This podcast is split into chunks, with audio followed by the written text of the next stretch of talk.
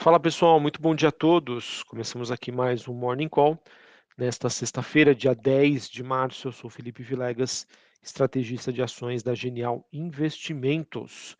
Bom, pessoal, nesta sexta-feira, infelizmente, a gente acaba tendo um dia mais negativo para as principais bolsas globais, é, e a justificativa para isso são as preocupações que o mercado tem hoje, né, e que é, ele acabou tendo esse choque de realidade aí nos últimos dias, com a saúde do sistema bancário nos Estados Unidos, depois dos problemas que foram relatados aí pelo Silicon Valley Bank.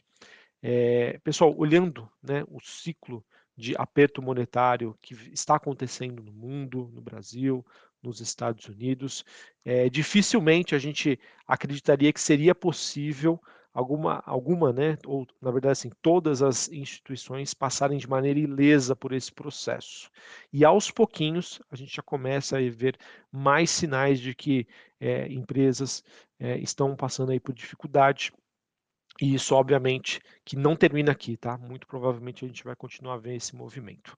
A bola da vez, pessoal, está sendo então o, como eu já disse anteriormente, é, esse banco que atende aí o Vale do Silício ele que é um dos maiores bancos aí, com, olhando para a base de ativos, e que ele acabou relatando ontem né, a, uma perda de 2 bilhões de dólares. É, e isso acabou acontecendo porque ele precisou vender ativos no prejuízo é, para recompor aí a capitalização do seu caixa.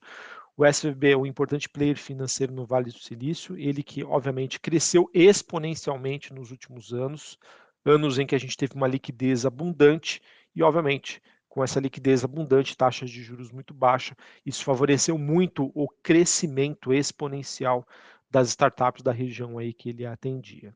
Só que agora, como a gente passa por um movimento de alta das taxas de juros, o mundo das startups a gente já vem acompanhando aqui, é um, que mais, um dos que mais sofre aí diante desse cenário, com a diminuição aí dos depósitos bancários e necessidade de liquidez para recomposição desses caixas, é, esse banco aí realmente ah, acaba passando aí por uma situação muito complicada e que acaba contaminando também outras, outros bancos aí, né? É, obviamente até os grandes bancos estão sofrendo neste dia.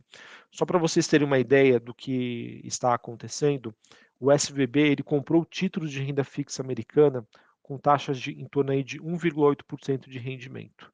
Porém, ele foi forçado a desfazer dessa posição em um momento em que as taxas de juros estão no patamar ali entre 4,5% a 5%, por quê? As empresas de tecnologia, as startups, estão precisando de fazer caixa. Então, resgataram esses recursos e isso acaba impactando aí a base de capital desse banco nos Estados Unidos. Só para vocês terem uma ideia, a regulação americana ela não exige que esses títulos sejam marcados a mercado, que a gente chama, tá? Ou seja, marcados é a preço se aquela instituição for vender naquele dia. Ele pode marcar na curva, pode. Ou seja, né, ele pode precificar qual seria a estimativa de retorno naquele dia, levando em consideração apenas o resgate na data de vencimento. E obviamente que é, a marcação a mercado ela vai trazer muitos prejuízos, né? A gente, nós investidores brasileiros, a gente está sentindo isso nos últimos anos, principalmente aí quando a gente olha para aqueles títulos de mais longo prazo. Por conta disso, pessoal, as ações aí do SBVB caíram cerca de 60% ontem e estão caindo mais de 20% aí no pré-mercado de Nova York, tá? Com o mercado, é, além né, de avaliar a situação frágil deste banco, buscando também possíveis pontos fracos no sistema bancário atual nos Estados Unidos. Beleza? Sem sombra de dúvida, pessoal, o mercado imobiliário nos Estados Unidos, né, especialmente a, a, parte comercial, é um dos que mais preocupa hoje, é, que poderia sentir os reflexos desse, desse tsunami que pode ter começado é, olhando aí para o sistema bancário norte-americano, tá? E a grande questão agora é, é a seguinte, tá? Isso vai contagiar o restante do sistema ou não? Isso vai bater no mercado imobiliário? A gente vai conviver num ambiente em que 2008 poderia retornar agora para 2023? Enfim, o que eu entendo, pessoal, é que é, comparando né, o mercado, o que é o mercado imobiliário nos Estados Unidos hoje, o que é o mercado é, bancário nos Estados Unidos hoje, é um sistema menos alavancado do que nós tínhamos em 2008 mas eu não necessariamente acredito que o, sistema esteja totalmente blindado e que muito provavelmente aí a gente vai conviver aí com um período de grande volatilidade. Hoje, o Fed, né, ele teria ferramentas aí para tentar promover liquidez no sistema, para tentar suavizar essa dinâmica, mas é aquilo, pessoal, como que você faz isso já em um ambiente em que a inflação ainda segue elevada e a gente vê toda uma força-tarefa do Fed para o quê? Justamente atuar na ponta contrária, de reduzir a atividade econômica, de restringir a liquidez do sistema para que ele consiga elevar a sua inflação para a meta. Beleza? Então, pessoal, realmente a gente acaba tendo uma situação bastante difícil, bastante desafiadora. É, Para quem me acompanha aqui nos, no, no meu podcast, é, isso acaba sendo uma novidade, mas o contexto por detrás disso não. É, e, enfim, vamos acompanhar aí como isso vai se desenvolver, vai se desenrolar aí nos próximos dias. É, e, a, entre aspas, né? Óbvio que a gente não pode falar isso, mas a minha torcida é para que isso acabe não sendo muito contagioso. De qualquer maneira, pessoal, na dúvida, tenham ainda mais uma, uma, postura conservadora, tá? Reforcem a sua gestão de risco, façam um reajuste aí se for necessário na carteira, porque isso acaba sendo um evento, né, que pode ter um, digamos assim, um impacto limitado, mas se o impacto for grande, é, a gente vai conviver, infelizmente, aí com uma nova rodada de reprecificação de ativos nos Estados Unidos e no mundo. Beleza? Pessoal, eu sei que a gente focou bastante aí nesse tema, mas hoje é importante dizer, é dia de payroll, que é o um indicador aí que fala sobre a situação do mercado de trabalho nos Estados Unidos. Obviamente que os investidores vão olhar para esses dados com muita atenção após a coletiva de Jeremy Powell, presidente do Fed, que ocorreu nessa semana, em que ele explicou aí a importância das próximas divulgações de dados e como isso poderia sim influenciar nas decisões de política monetária pelo Fed, que será feita aí nas próximas, daqui a duas semanas, é, em 21 e 22 de março. Esse dado vai ser divulgado hoje às 10h30 da manhã. A expectativa é a criação de 225 mil é, novas vagas de emprego. Uh, além disso, vai ser divulgada a taxa de desemprego e a inflação salarial. Ouso dizer que o mercado também vai olhar com detalhe, no detalhe essa informação em relação à inflação salarial nos Estados Unidos. É, os últimos dados, pessoal, relacionados ao mercado de trabalho, em especial de ontem, acabaram trazendo aí um cenário um pouco mais otimista para os investidores. E quando eu falo otimista, pessoal, é no sentido de que os dados vieram mais fracos. Tá? Então, o mercado ele vai conviver nessa relação entre dados fracos relacionados à economia norte-americana, fazem, vão fazer com que o investidor acredite que a inflação vai convergir para a meta mais rapidamente, o que implica uma menor necessidade de taxas de juros mais altas. Tá? Essa dinâmica que a gente deve continuar acompanhando nas próximas semanas.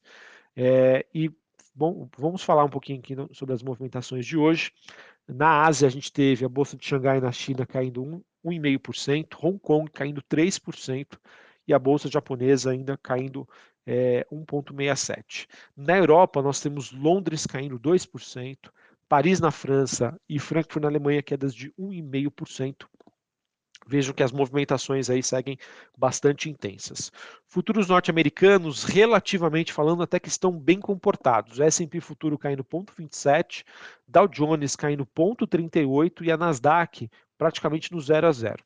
O VIX, que é aquele índice do medo, subindo 1%, ele que está na faixa dos 23 pontos, ainda é um patamar tranquilo, mas é um patamar um pouco mais alto do que a gente vinha acompanhando nas últimas semanas, que ficava ali na faixa entre 19 e 20 pontos. O dólar index DXY, que é o dólar contra uma cesta de moedas, caindo 0,11 a 105,19. Taxa de juros de 10 anos nos Estados Unidos caindo 1,5% a 3,86. E hoje o ativo mais impactado é, por essa questão envolvendo o Vale do Silício, né, e um grande banco que fomenta a região. Bitcoin, pessoal, neste momento caindo 10% a 19.600 dólares a unidade. É, o setor de cripto, o, os ativos né, relacionados a criptoativos que estavam até de maneira bastante resiliente aí, principalmente no início do ano, infelizmente aí voltam a cair forte diante dessa situação que eu trouxe para vocês anteriormente. Olhando para o desempenho das commodities, a gente tem o petróleo WTI recuando 0,81, 75 dólares o barril. Metais industriais negociados na Bolsa de Londres, o cobre caindo 0,8, níquel caindo 1,5%. Mesmo assim, o minério de ferro teve mais um dia positivo, negociado na Bolsa de Singapura, apesar aí do alerta da China em relação a, aos, aos operadores por lá não, de não estocarem a commodity. Beleza? Então, pessoal, para a gente fechar o contexto internacional, a gente acaba tendo um evento relacionado a um banco que fomenta é, as startups, o mercado de tecnologia no, no, Vale do Silício, nos Estados Unidos. É, uma crise de liquidez, isso vai afetar outros bancos, grandes bancos dos Estados Unidos? Infelizmente, a resposta para isso a gente só vai ter nas próximas semanas, nos próximos meses, enfim, nos próximos dias. Na dúvida, acredito que o investidor vai adotar uma postura mais conservadora até entender quais as possíveis consequências desse movimento aí que atinge hoje principalmente as startups nos Estados Unidos, ok? Hoje, dia de payroll, 10 e meia da manhã, muita atenção. É, esse dado aí que também vai balizar possíveis aí decisão, decisões do Fed. Na minha opinião, pessoal, um dado negativo hoje vai extrapolar ainda mais esse movimento de baixo. O que é um dado negativo? Mercado de trabalho forte, aquecido, né, modo de dizer. Inflação persistente, tá bom? Inflação salarial persistente, tá, é, taxa de desemprego em patamares muito baixos. Sobre o Brasil, pessoal, o mercado ainda segue é, refletindo as expectativas em torno do, do, novo arcabouço fiscal, ele que até o momento, né, as especulações em torno dele têm sido bem recebidas pelo mercado, é, a gente observou, inclusive, ontem um forte interesse aí de agentes econômicos num dos maiores leilões aí que foram feitos pelo Tesouro Nacional, é, o que fez também com que a curva de juros fechasse bastante ontem, cerca aí de 30 bips, tá? Isso é bastante significativo e acabou também ajudando na movimentação de algumas empresas ligadas à economia doméstica diante dessa correlação inversa, tá bom?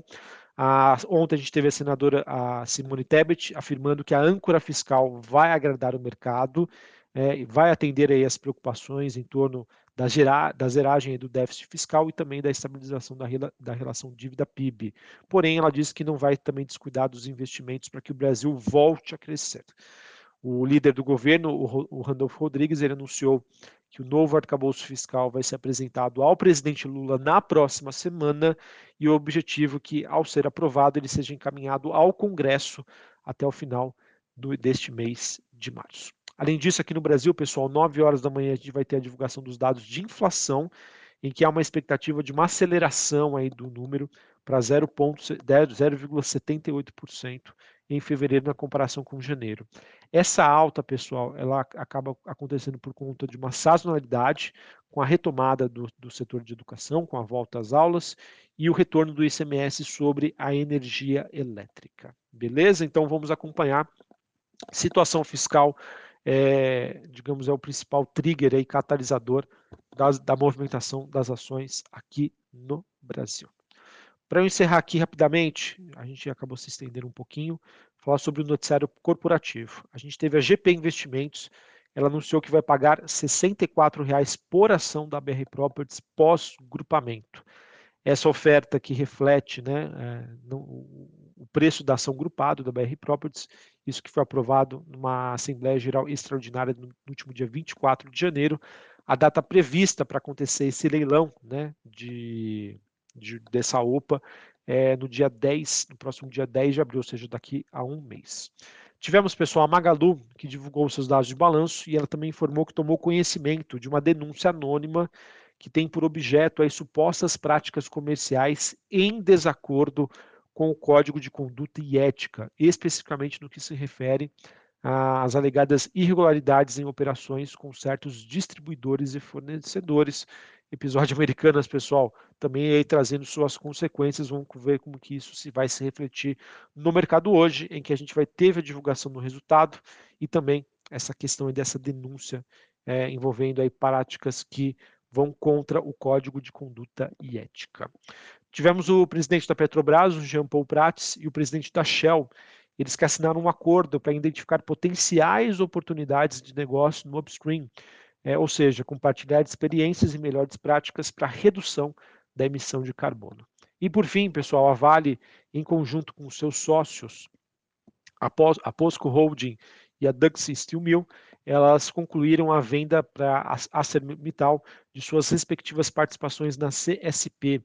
O valor da transação foi de 2,2 bilhões de dólares, essa transação que é alinhada com a estratégia da Vale em simplificar o seu portfólio. Beleza? Bem, pessoal, então encerro aqui é, o meu morning call. É, acredito que essa sexta-feira vai ser de grande volatilidade para os ativos, com os investidores aí é, reprecificando, é, reprogramando a sua trajetória, a depender de como for esse dado relacionado ao mercado de trabalho nos Estados Unidos, além, claro, dessas novas repercussões envolvendo esse banco aí de fomento. É, banco de fomento pode se dizer, né? Um banco que tem como foco é, ajudar aí, contribuir para o crescimento das startups nos Estados Unidos, tá bom? A princípio, pessoal, recomendo aí que vocês adotem uma postura mais conservadora, se possível, revejam aí a carteira de investimentos de vocês, é, pois se esse movimento, né, que come... não digo que começou hoje, né, mas que teve mais um, uma sinalização negativa hoje, se estender, a gente pode ter aí uma, uma queda mais forte dos ativos globais. Um abraço a todos, uma ótima sexta-feira para vocês, um bom final de semana e até mais. Valeu!